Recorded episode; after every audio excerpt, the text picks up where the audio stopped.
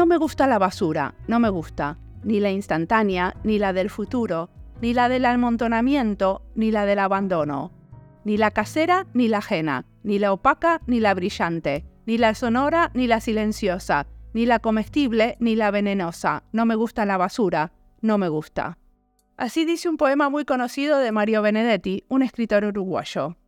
Pero hay otros que sí, que consideran la basura un recurso o que niegan la existencia de la basura y creen que los materiales pueden ser reutilizados de manera creativa en lugar de desecharse. Pablo Rey Mazón y Rubén Lorenzo Montero son diseñadores españoles. Ellos son partes del colectivo Basurama y se dedican a la investigación, creación y producción cultural y medioambiental. Se centran en entender los procesos productivos y la generación de desechos para después proponer soluciones alternativas, creativas. Su enfoque se basa en el codiseño y la co-construcción, lo que significa que hacen partícipe a la comunidad en la toma de decisiones y también en la construcción de proyectos. En esta entrevista charlamos de no quedarse solo en el codiseño, sino ir hacia la co-construcción, de construir comunidad, de diseñar con niños, de documentar cadáveres inmobiliarios y de cómo el hacer concreto del colectivo puede influenciar en la política pública. Mi nombre es Mariana Salgado, esto es Diseño y Diáspora.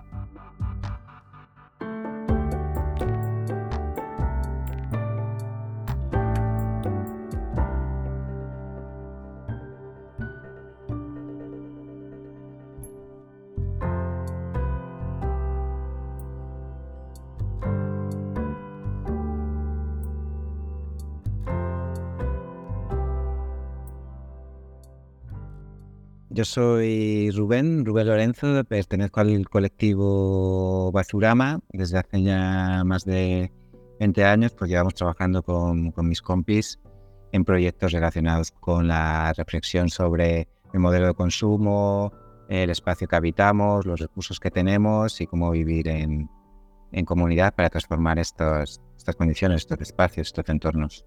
¿Y qué estudiaste? Pues estudié arquitectura de hecho, el, colectivo Basura Mansi nace, nace en el contexto de la Escuela de Arquitectura de Madrid y allí nos conocimos y con la idea de, dar utilidad a la basura que nos encontrábamos cuando salíamos por las calles de Madrid. Así que en el comienzo todos éramos compis de, la Escuela de Arquitectura, como Pablo. Muy bien. Eh, pues nada, yo soy eh, Pablo Reymazón y como Rubén, pues eh, y, como parte del proyecto desde, desde el principio, cuando empezamos en la Escuela de Arquitectura de Madrid. Y desde el año 2010, pues he ido viendo en diferentes sitios, primero en Estados Unidos y ahora en Boston y ahora en Bilbao. Y entonces, pues soy como una oficina itinerante o en otro lugar que no es la, la, base, que está en Madrid. Y yo estoy en Bilbao, entonces hago algunos proyectos eh, desde aquí. Perfecto. Y entonces, ¿cuántos son en Basurama? Para tener una idea de qué tipo de empresa es. Pues así como en el día a día en la oficina de Madrid somos cuatro personas y luego, como comentaba Pablo, desde Bilbao que está él, o Alberto Nanclares, que también eh, pertenece a Basurama eh, de manera un poco más también independiente, flexible, pues por, ponle como cuatro más dos, ahora mismo más activamente estamos seis. Luego tenemos otro tipo de colaboraciones, pero un poco la red un poco más familiar es esa. Bien, y entonces me van a contar sobre esto del codiseño con espacios con materiales de desechos, ¿no es cierto? Sí, bueno, te digo lo que habíamos pensado, así como y de dónde surgía la idea. Eh, aparte, para llegar hasta aquí, pues se han pillado las vacaciones, Rubén haciendo desde la casa, cada uno con una cosa.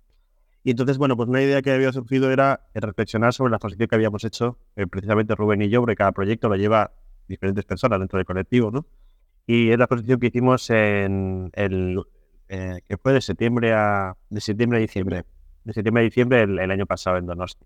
Hicimos una exposición en la que incluíamos esos dos aspectos eh, del trabajo de Basurama.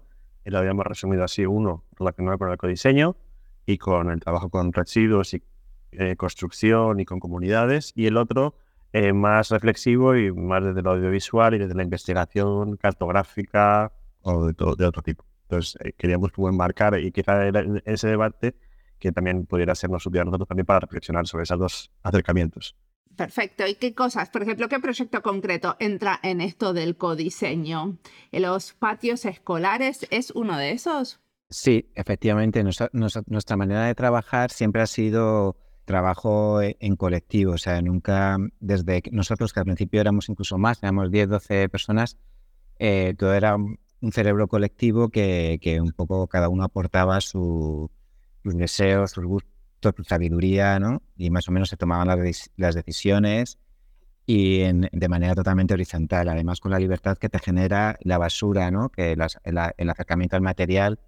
Y bueno, entonces esa propia manera de trabajar de los primeros años en la Escuela de Arquitectura, que organizábamos concursos de reutilización, pues lo hemos abierto de manera natural cuando trabajamos con, en, otros espacios que ya no eran, cuando salimos de la escuela de arquitectura, pues trabajamos en otros espacios, en otros barrios donde hay una comunidad de gente que lo habita y nosotros aportamos la energía, el empuje y un poco y, la, nuestro aprendizaje, pero se, se, diseña en colectivo con esa comunidad, ¿no? Hacemos procesos de codiseño, de pensamiento, de ver qué necesidades, qué miedos, que se detectan miedos, necesidades, deseos, sueños, no solo las necesidades más primarias, sino lo que también te puede abrir un poco la ayudamos a abrir mirada, imaginar, ¿no? Porque muchas veces em, estamos como muy cerrados y por el hecho de sobrevivir, eh, ¿no? Pensamos como en, lo mínimo, pero bueno, abrir ese campo de juego, ponerlo en el centro y luego mezclamos con los recursos que conseguimos, consigamos en ese contexto,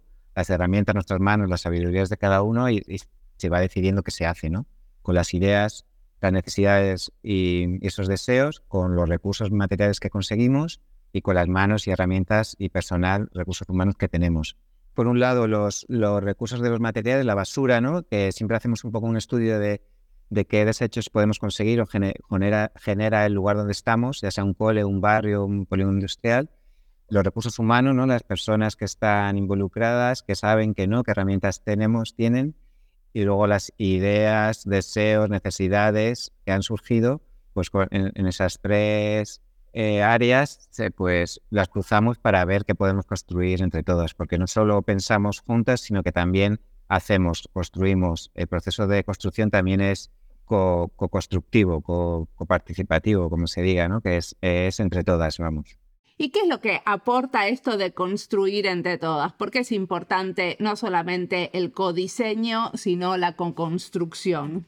Ah, sí, para nosotros es clave primero porque es súper divertido y une mucho, une mucho al grupo y eso es una experiencia personal de poner las manos, el cuerpo, de, usar herramientas, enseñar herramientas unos a otros, de aprender herramientas, te da como, como muchos superpoderes de, de, ¿no? de ciertos miedos que se tienen siempre a, no, yo no puedo hacer eso, de repente en grupo todos te da un superpoder que, es que puedes con todo. Y entonces, de repente, esa, poder del, colectivo transformando cosas se genera una, energía positiva muy buena, por un lado, ¿no? Y, eso es divertido. Por otro lado, genera encuentro, ¿no? Y por otro lado, te permite, permite al grupo, a la comunidad, tener un control sobre ese espacio y una sabiduría que, que puede ayudar al mantenimiento, al cuidado y al, vale, ya eh, puedo yo incluso hacer pruebas, si algo sale mal, eh, mejorar el prototipo, porque ya pierdes ese miedo, ¿no? Al trabajar y a ponerte manos en harina, ¿no? En el juego y a coger las herramientas, de repente ya la propia comunidad es dueña de sí misma, ¿no? No tiene que depender tanto de agentes externos, de administraciones, sino que tiene un punto de autonomía mucho más grande que te da un poder muy, muy fuerte. Cuando hacen estos procesos, ¿quién los llama? ¿Quién los invita a participar? ¿Es la comunidad o es la alcaldía, el municipio?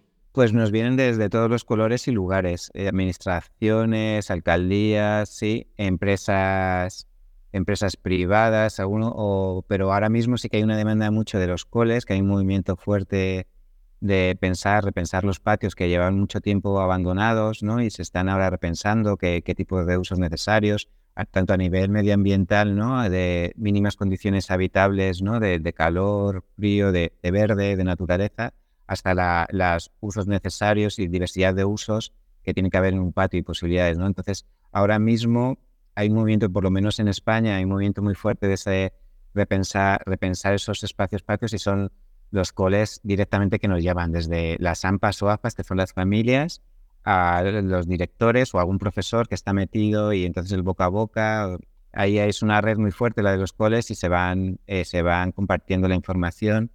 Y pues eh, somos varios grupos, colectivos que trabajamos o empresas un poco pensando en estos espacios y, y nos llaman. Sí, es una necesidad muy fuerte. De hecho, recibimos mucha, mucha demanda que no damos abasto. Y una cosa que estuve viendo que me pareció genial es que ustedes en este proceso de darle autonomía a las, a las comunidades, lo que hacen es tratar de explicarles que no es muy difícil tener los permisos de construcción, que después de que se construyó, como que no es difícil eh, tener la autorización para abrir esos sí, patios. La normativa. O sea, es normativa. Porque eso de acercar la normativa a las comunidades también es parte de los procesos de trabajo de ustedes, ¿no? Eso es, nosotros empezamos a trabajar con la basura porque era un recurso accesible y porque nos permitía mucha libertad de hacer, y desde el mundo del arte pues no hay cierta normativa, pero evidentemente cuando empezamos a construir sobre todo en colegios, uno de los miedos de los equipos directivos es, oye, esto cumple, esto está homologado, construir con basura es posible. Eh, bueno, es posible porque lo hacemos, pero cumple la normativa, si pasa algo no estoy respaldada como equipo directivo, ¿no? Y dijimos, pues la verdad que ahí, esto hace unos años, pues en principio no, pero no, teníamos como las respuestas. Entonces pues, fuimos a buscar las respuestas con las preguntas, entonces estudiamos la normativa, lo que había que cumplir, la normativa de juego, los básicos, y nos dimos cuenta que efectivamente que era súper sencillo, que había que cumplir X cosas que son factibles y que por lo típico el conocimiento te da mucha posibilidad. Hay un desconocimiento ante este, ante este tema que hay, y hay un mercado detrás de la, de la normativa y hay empresas que se dedican a esto y hay un negocio, entonces descubrimos que efectivamente se puede cumplir la normativa trabajando con materiales reutilizados y entonces, bueno, pues hay que cumplir ciertas cosas y luego llamar a un certificador, que hay grandes empresas que certifican en Madrid y que tienen un negocio, pero hay empresas más pequeñitas, más familiares, que puedes trabajar de tú a tú, que vienen y te certifican, te ponen el sello una vez construido a posteriori nosotros ya sabiendo qué es lo que tiene que cumplir, pues él viene y lo certifica, pues dice, no, esto pues a lo mejor aquí hay un atrapamiento, aquí hay una altura que no cumple y, lo modificas y entonces eh, y te cumple. Entonces eso ya te, cubre, tienes un papel, un, certificado oficial que cumple la normativa europea de juego, por lo que ante cualquier suceso que, no suele suceder, pero por lo menos ya tienes eh, accidente, tiene el colegio, ese centro, ese equipo directivo, tiene un respaldo jurídico que pues tranquiliza a todos, ¿no? Entonces sí, se puede certificar que cumpla normativa construyendo con residuos. Eso, es, eso nos dio hace cinco años que lo descubrimos, nos formamos en eso, nos, amplió mucho el juego porque ya nos llaman ayuntamientos, porque sabemos que pueden certificar, ellos no pueden hacer nada ¿no? certificado y luego mantenerlo si no está certificado. Y a los coles y a las eh, comunidades más informales les da una, una seguridad. Entonces eso es clave, ha sido clave, sí. Y cuando hablamos de armar o construir patios escolares con basura, entiendo que una de las eh, cosas más eh, normales eran troncos de árboles y neumáticos. ¿Qué otro tipo de basura están usando? ¿Qué otros materiales encuentran? Efectivamente, neumáticos es súper fácil de conseguir porque el vehículo es un, un, elemento que está en cualquier parte del mundo y genera un cambio continuo de neumáticos, ¿no? Pero puede seguir teniendo segundas y terceras vidas ese neumático muy resistente en el exterior y tal. Troncos, efectivamente, en, en Madrid tuvimos Filomena y muchos árboles tuvieron que ser talados y el Ayuntamiento, de Madrid no fue capaz de asumir toda esa basura que generaron esos, esos troncos tirados y los iba, llevaba al vertedero. Entonces nosotros conseguimos salvar muchos troncos y llevarlos a colegios. ¿Qué es Filomena? Ustedes nombran a Filomena y no, no me queda claro qué es. Perdón, Filomena fue una gran tormenta de nieve que hubo en Madrid hace tres años o dos. Y muchos árboles, no estaba acostumbrada la ciudad a tanta, ¿no? Hacía como más de 100 años que no había una nevado así, y muchos árboles eh, no, aguantaron el peso de la nieve y tuvieron que talarlos. Y hubo una cantidad de madera, de troncos, que el ayuntamiento no supo gestionar y, y los llevaba al vertedero a quemarlos. Entonces nosotros hicimos una campaña para para que las llevaran, al vertedero esos camiones, fueran a repartir a colegios que a su vez nos estaban demandando madera natural, eh, mobiliario con madera, era como una, pues con lo que pasa con la basura. Sobra mucho de un lado y de, por otro lado se necesita, entonces es como siempre reequilibrar eso, ¿no? Ese flujo de los residuos, pero a las administraciones públicas les cuesta mucho porque hay muchas empresas subcontratadas que gestionan esta basura, entonces es dinero, es más difícil mover esos recursos para ellos es, complicado la gestión de esa basura, entonces lo más fácil es siempre al vertedero, a tirarlo, ¿no? El, camino más recto y más fácil, pero eh, llevarlo a los lugares donde ese, ese desecho se puede, se puede dar vida, ¿no? Es muy útil, pues cuesta más. Entonces, la administración pública no fue capaz de darnos una respuesta, pero sí que hubo una, un movimiento más informal y todos los colegios consiguieron eh, organizarse entre ellos para pagar un porte de un camión de esos troncos del parque al colegio. Consiguieron hablar con algunos operarios que les llevaran esos troncos del parque de al lado dentro del patio. Bueno, nosotros algunos, hubo un movimiento muy bonito y muchos colegios consiguieron troncos. Y ustedes armaron un instructivo, ¿no? De qué se podía hacer con los troncos. Armamos rápidamente un instructivo para perder el miedo y que se animaran, como no dábamos abasto, pues venga, es muy fácil, es total, hay que cumplir esto, hay que lijar esto, estas, las uniones pueden ser así. Solo, bueno, pues dimos unas y algunas ideas base de construcción y de usos posibles. Entonces eso amplió la posibilidad de a muchos centros de hacerlo por su propia cuenta, que de hecho los hicieron, luego nos, escribían y nos llamaban, mandaban imágenes de, de, lo que habían hecho y eso fue muy bonito. Entonces fue un recurso que se puede conseguir de manera mm, en el tiempo, pero que en un año hubo un montón en Madrid y trabajamos solo con troncos. ¿Y ustedes eh, trabajaron en tratar de documentar eh, cuántos colegios lo, lo, usaron o cómo, cómo se apropiaron de la idea en diferentes lugares? Eh, no solemos, no nos da la vida casi para documentar un poco, hacer esos indicadores de cuántos coles han trabajado, pero, pero sí, esto que era en Madrid, pues más de, más de 30, 40, 50 colegios. Mm, me pesquitaron. Wow, ese es un montón. Y decime, los, los chicos, ¿son parte, los chicos y las chicas son parte de este proceso de construcción y de diseño? O sea, ¿también van con el martillo a armar estos muebles? No solo son partes, sino que son los protagonistas, porque son los usuarios principales del patio. Y entonces hacemos un comité, un grupo motor que está formado por el alumnado de todos los cursos, nos representa por los profesores, que son importantes también, eh, porque muchas veces algunos profesores son los que impiden, ¿no? Entonces tienen más miedos que los propios alumnado por el equipo directivo, incluso mantenimiento, los conserjes, eh, el, personal de limpieza también, que un poco todas las que pertenecen a, la comunidad de un cole, ¿no? Entonces, eh, pero lo, el alumnado es la parte principal y hay que escucharlos y de hecho es muy bonito porque muchas veces son a lo mejor en la sala de profesores, que nunca han entrado a la sala de profesores y que se les escuche y que, y que estemos todos en horizontal, con, de tú a tú con la directora del colegio. Eh, para ellos es de repente su voz eh, se sienten como escuchados, que no suele ser normal en, los coles, que son todo tareas y tal, tal. Eh, no es escuchar siempre al profesor y de repente son los profesores los que le escuchan. Esto, este momento es bonito. Y luego la segunda fase de construcción, que efectivamente lo organizamos eh, y van bajando clases, construyendo, y cada uno empieza donde continúa lo que ha acabado el curso anterior.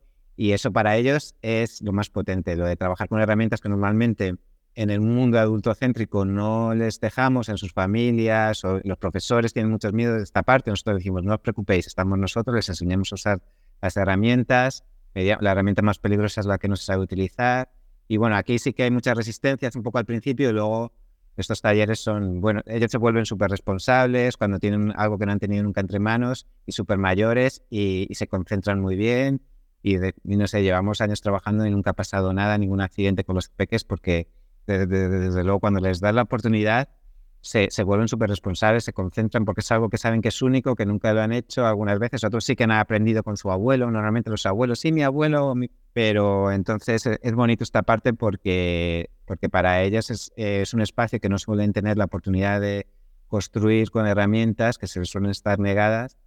Y bueno, los adaptamos un poco a cada edad, pero hacemos más de lo que suelen hacer en, en sus casas y en sus coles. Entonces, para ellas es muy potente. En Finlandia se le da muchísima importancia a las manualidades en general en el colegio y entonces, por ejemplo, eh, hay una, carpintería en cada, en cada, colegio y una de las cosas que se dice y está como muy claro es que la manera de que no haya accidentes es dándole a los chicos herramientas. O sea, ah, claro, pues eso es. Aquí no está tan, eso no está tan instaurado, entonces cuesta más cuesta más abrir este, Cuanto más práctica tienen en el uso de las herramientas y prácticas eh, observadas con otros eh, adultos, es lo mejor que puedes hacer para que eh, bueno, se familiaricen y no tengan accidentes. Sí, totalmente. No, quizá, o sea, como preguntabas, hablabas en concreto de las herramientas, quizás es interesante Rubén comentarlo, ¿no? Que, o sea, que al final que trabajan con radiales, con sierras...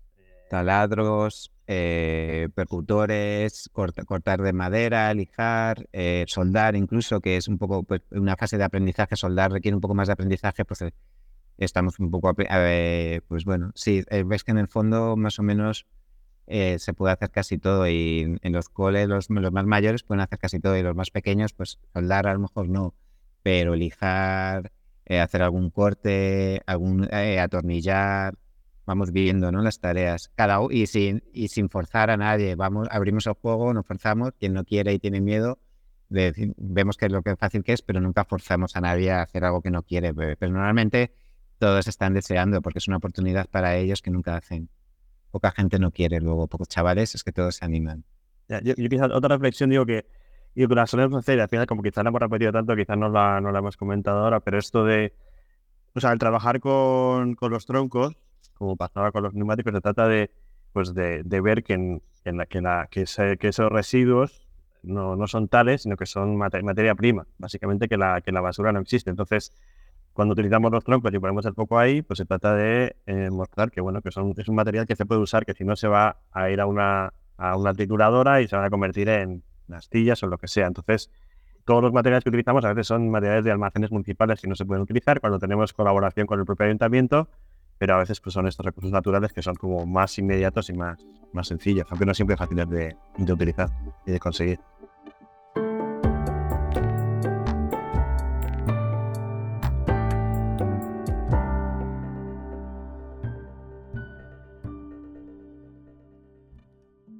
Esta entrevista es parte de las listas Niñez y Diseño, Diseño Sostenible, Arquitectura para el Cambio, España y Diseño, Educación y Diseño, porque hablamos de diseñar patios de colegios. Me encantó cuando uno de ellos dijo, estamos en la acción, es el momento de parar a pensar.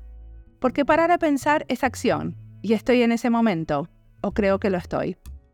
Parar a pensar en realidad es una movida, no es quedarse quieto, sino tomar conciencia mientras estamos en pleno quilombo, y eso aplica en cualquier situación, darle un poco a la cabeza antes de seguir. Cuando nos tomamos un tiempo para pensar en lo que hicimos, caemos en lo que funcionó y lo que no. Ahí es cuando podemos mejorar y hacer las cosas diferente. Ahora estoy escribiendo, por ejemplo, mucho sobre lo que vengo haciendo.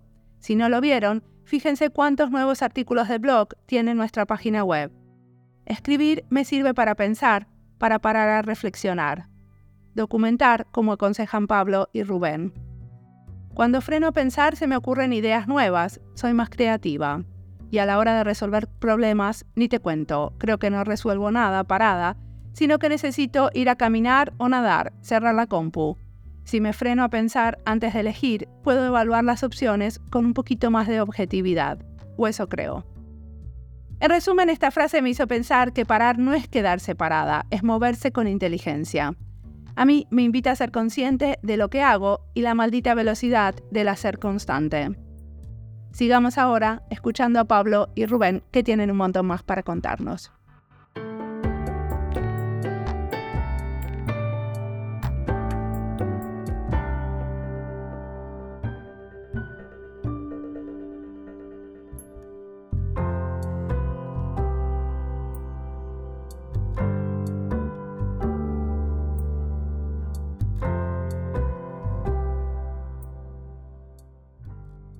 Que en su práctica se centran en España, ¿no? Pero también trabajaron en otros países de Latinoamérica.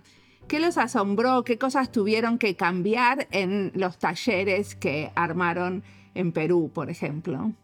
Efectivamente, tuvimos la suerte de, además, bastante jovencitos y al principio de, viajar por Latinoamérica a, través de la cooperación internacional española y, fuimos a Argentina, Perú, bueno, en muchos a casi todos los países y bueno, fue un aprendizaje brutal para nosotros porque la relación, bueno, la, informalidad ¿no? y, el espacio público ¿no? y era mucho más, más directo, mucha acción más, directa de la transformación de los espacios, ¿no? Nos dio como mucho baje, para y mucha mm, valentía a la hora de, de, hacer, que aquí es como todo, era todo más, haces una cosita en el espacio público y era como, pero ayer de repente la informalidad, ¿no? Los espacios públicos era acción directa y eso fue muy potente. Y luego los recursos, la basura está mucho más, mucho más presente, tienen de hecho una relación más honesta con, con la basura, con los residuos y la gestión, ahí están los chatarreros, los, los cada, cada país tiene su,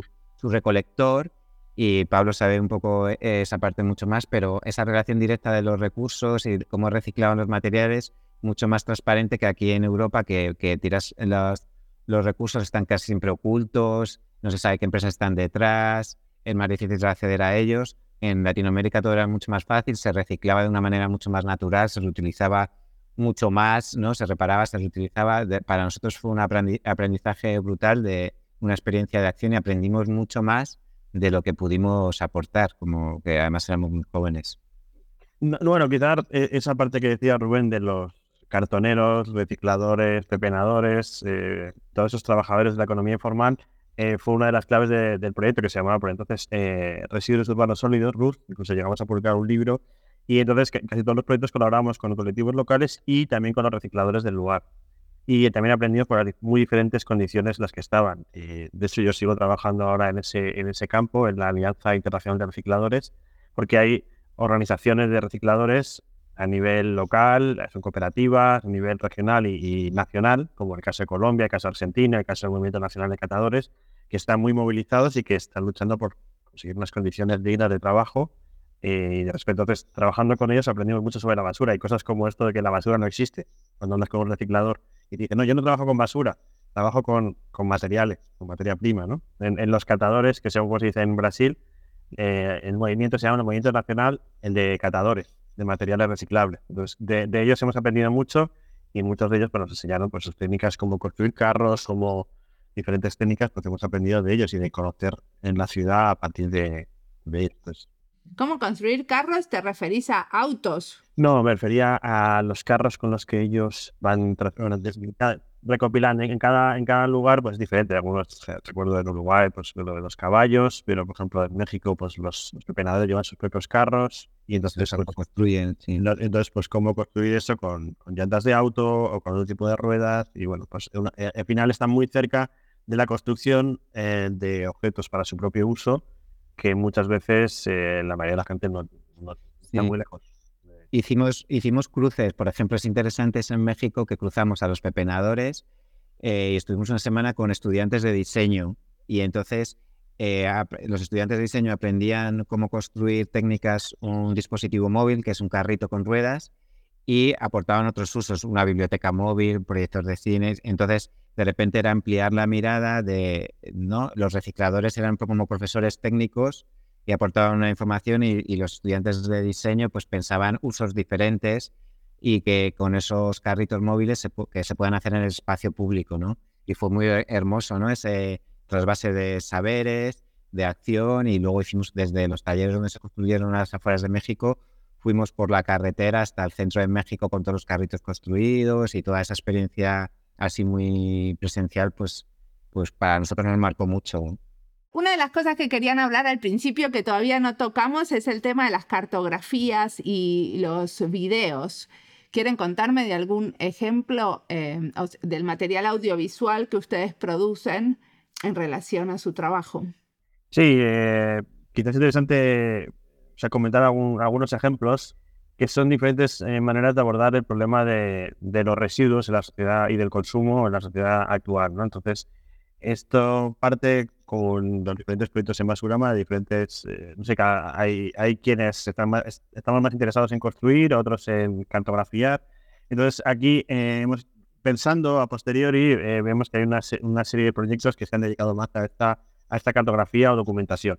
Entonces, algunos de ellos, eh, por ejemplo, uno eh, que luego tuvo como una segunda parte fue 6.000 kilómetros. esto estábamos, era un, un, proyecto de documentación que estábamos intentando documentar con fotografías. esos eran 2006 y 2007, pues la, la burbuja inmobiliaria. Eh, en España eh, había un boom inmobiliario de construcción que no solo era de vivienda, pero también de infraestructuras, que también se reflejaba eso también en, el incremento de los residuos. Entonces hicimos una serie de eh, fotografías de esos lugares. Entonces fue un proyecto que 6.000 kilómetros es porque eran los kilómetros de autopistas que se iban a construir ¿Eso tiene que ver con la base de datos que querían hacer de cadáveres inmobiliarios? Sí, o sea, bueno, es, eh, por decirlo, es como una, primera parte del proyecto que estuvimos al final como cinco años haciendo esa documentación y nos pilló el, la crisis inmobiliaria de global y sobre, también en España en el 2008, pues a mitad de ese, de ese proyecto. Entonces, eh, ese proyecto consistía en eso, ir a esos lugares, entenderlos y explicarlos. Había desde cosas relacionadas con la vivienda y, ahí es donde luego continuaría cada vez inmobiliarios, ese tipo de desarrollos urbanísticos que se empiezan y se quedan abandonados, pero también había infraestructura de transporte, de energía. Entonces, eso de los cada vez inmobiliarios fue un proyecto que surgió años después, ya con la burbuja inmobiliaria totalmente estallada y con muchos desarrollos urbanísticos eh, parados, surgió como una idea de eh, documentar todo eso. Entonces, fue un proyecto que incluyó a, pues, a la gente, por ejemplo, de Nación Rotonda, hay a gente de otros colectivos eh, para, para, poder pues, documentar en, toda España eh, cómo eran esos lugares, porque no existía una base de datos oficial. Aquí se trata siempre de intentar hacer una, un archivo casi siempre digital eh, alternativo, porque no existen bases de datos oficiales, en este caso, sobre todo lo que quedaba en España. Pero la idea era hacer un archivo tipo una denuncia o una protesta como contra estas situaciones de que las cosas quedan por la mitad por negocios o por lo que sea. Sí, bueno, aquí nos juntábamos diferentes entes, había también gente de ecologistas marchan, había diferentes intereses, eh, pero todos teníamos la vocación de hacer un archivo común, compartido, eh, porque había gente que estaba pensando en reutilizar otros en documentar, otros en, la crítica, ¿no? Estoy pensando en, en Conflictos pues eh, hablar del modelo en el que estamos eh, insertos. Entonces, eh, aquí se trata de poner de acuerdo y poner en común esos intereses y hacer conjuntamente una base de datos que si no era imposible hacer. Entonces, de ahí, de ahí el proyecto y estuvimos unos años haciendo esa cartografía en la que cualquiera podía adoptar un cadáver. La gente mandaba, decía, bueno, yo quiero encargarme de documentar este sitio. Y entonces teníamos una serie de, de, informaciones y de mapas para, para contar. Pero eh, cuando estás documentando, la idea también era que eh, haya alguien que se los apropie, haya un grupo de ocupas que pueda hacer uso de esos espacios de alguna manera o que el barrio diga, bueno, esto lo queremos para el bien común y eh, ya, que está, ya que sabemos que está en este mapa, lo identificamos, sabemos cómo está, ahora lo podemos usar. Pues no tenía, al menos por nuestra parte, esa vocación, aunque sí que tenía la vocación de que cualquiera lo utilizara para cualquier cosa. Lo que pasa es que habitualmente los recursos locales eh, casi siempre uno los conoce, ¿no? Si la urbanización abandonada de tu ciudad, que casi todo el mundo la conoce, pero quizás no lo conoce gente de otro lugar. Entonces se trata de poner en común todos esos espacios que iban desde la parcela hasta el desarrollo urbanístico de varias hectáreas y entonces eh, no, no tenía, tenía la vocación documental en este caso. Por nuestra parte sí que había un, una, crítica al modelo de producción de territorio y, y eso es lo que estaba más, eh, más basado en nuestro impulso, pero no tenía esa clara eh, vocación de reutilización en este caso. Hicieron también una guía alada de cómo intervenir un patio escolar, por ejemplo. Supongo que toda esta sistematización y documentación que hace los ayuda a reflexionar ¿no? sobre el consumo, las maneras de, eh, de, usar los espacios públicos. ¿Qué cosas ven que se podrían hacer en el futuro que todavía no estamos haciendo? Yo creo que el, quizá de las cosas para el futuro es conseguir que este tipo de acciones se conviertan en que el sistema pueda eh, pensar que puede ser parte de, que puede utilizarla sistémicamente. Por ejemplo, esto de los patios, al final tiene la vocación, una AMPA, una AFA, una, asociación de familias, de repente quiere cambiar su patio, y ¿cómo lo hago?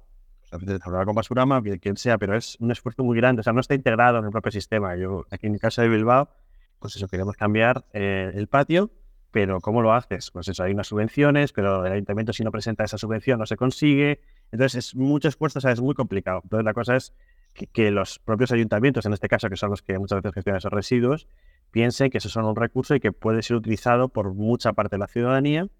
Eh, pero lo que pasa es que al final los proyectos muchas veces son puntuales, son ese, ese rayo de oportunidad que la gente consigue esos troncos puntualmente, consigue construir y es muy valioso porque ven las posibilidades, pero quizás desde la administración, quizás el, el, el reto está ahí en conseguir que de una manera sistemática ese tipo de prácticas se normalicen o, se, o sean habituales. Quizás eso es una de, los, de las cosas que, que hacen que, que, el proyecto que, la, que está ahí, eh, la idea de hacer guías es para que se sistematice, para que la gente vea, oye, se puede hacer, oye, pero, pero no ocurre porque al final todo necesita una, mucha energía. Que se sistematicen y que sean autónomas de ustedes, ¿no? Que no siempre tengan que recurrir a ustedes.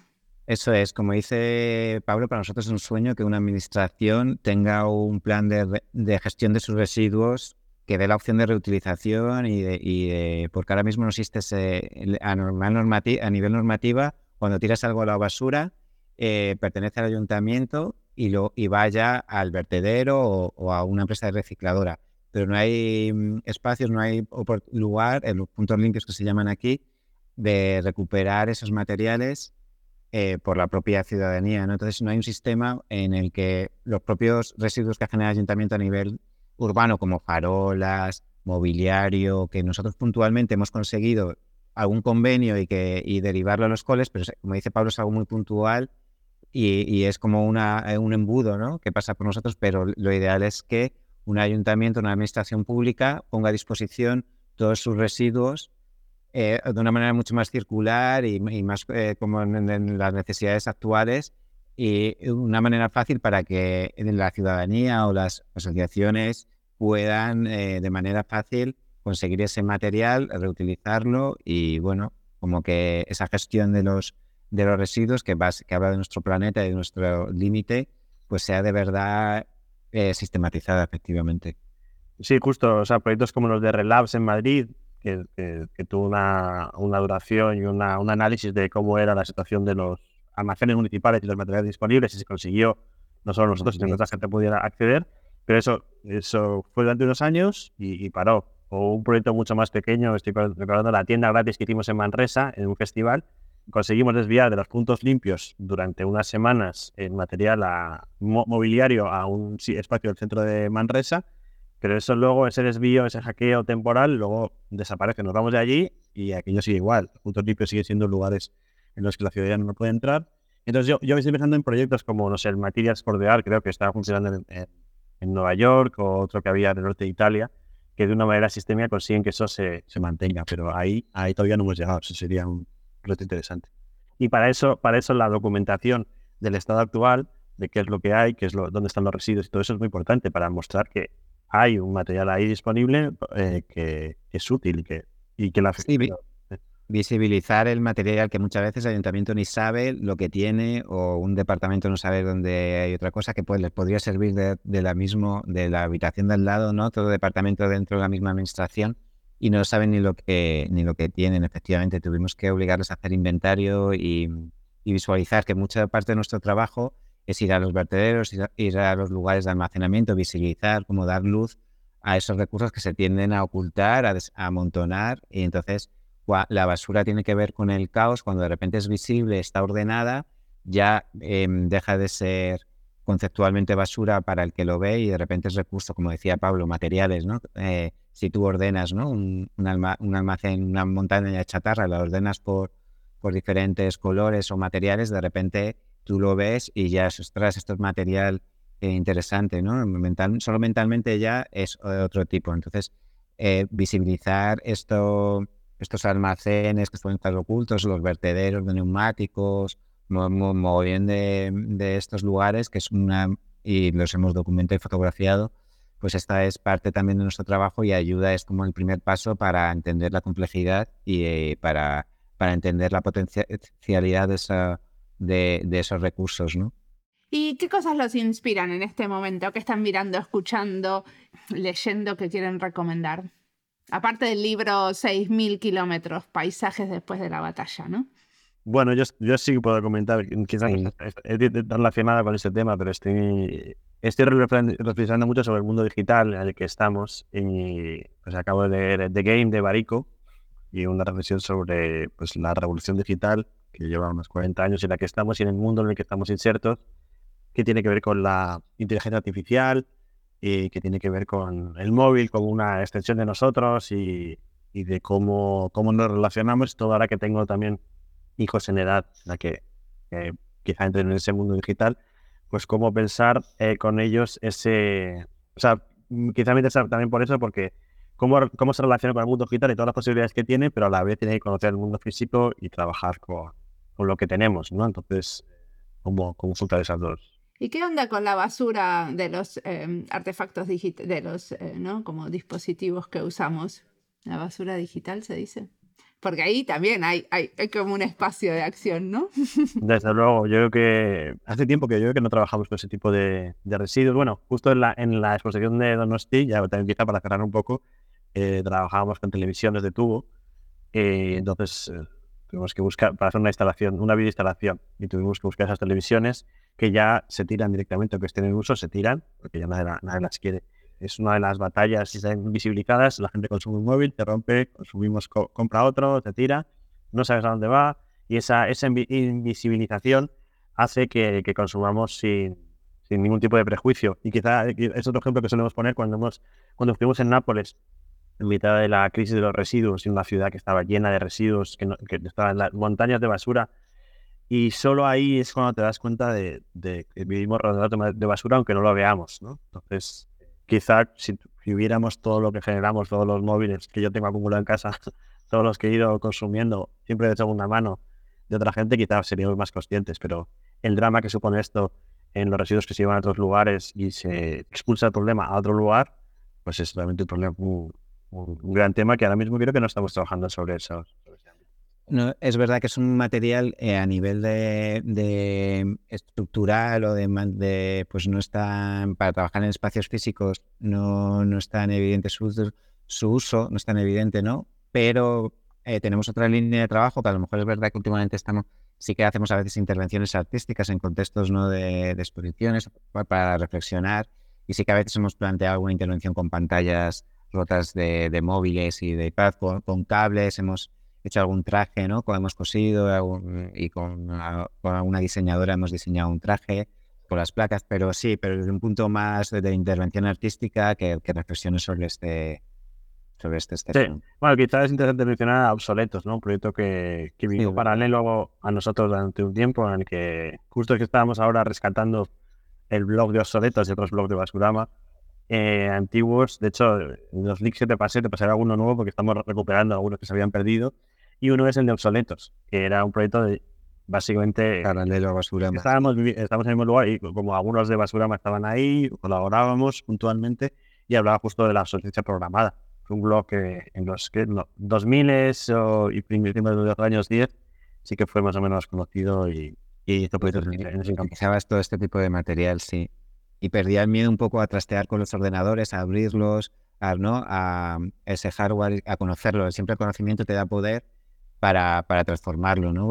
Porque el desconocimiento te quita poder y te, lo que te hace es te quita dinero porque tienes que comprar y comprar cosas nuevas porque no puedes modificarlas ni, ni separarlas. Sí, de, hecho ahí estoy acordándome con pues, lo que hicimos con Alfonso, ¿no? con el que yo actualmente eh, hago también cosas, eh, trabajos de, diseño y de desarrollo web, eh, pues sobre todo el acercamiento al software libre y acercamiento a Linux para nosotros puede ser el inicio, coger ordenadores viejos, y poner en marcha con sistemas operativos abiertos.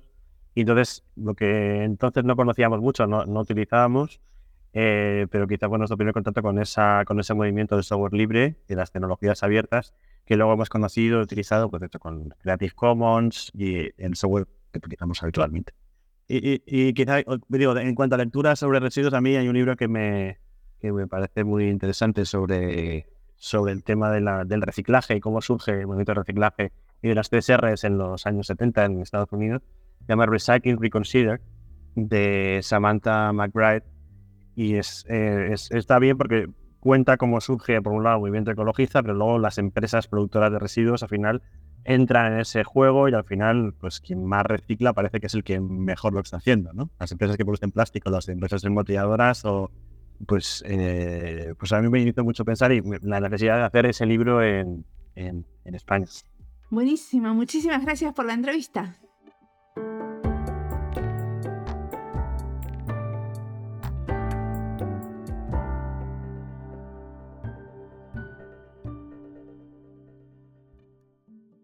La basura tiene que ver con el caos. Si es visible y está ordenada, deja de ser basura, dicen Pablo y Rubén.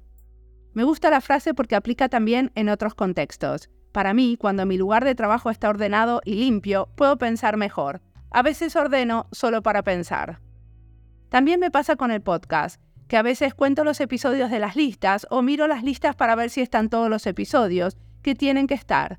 Es una práctica de lo más rutinaria, pero me sirve para entender qué hay, qué falta o qué sobra, para pensar para dónde ir.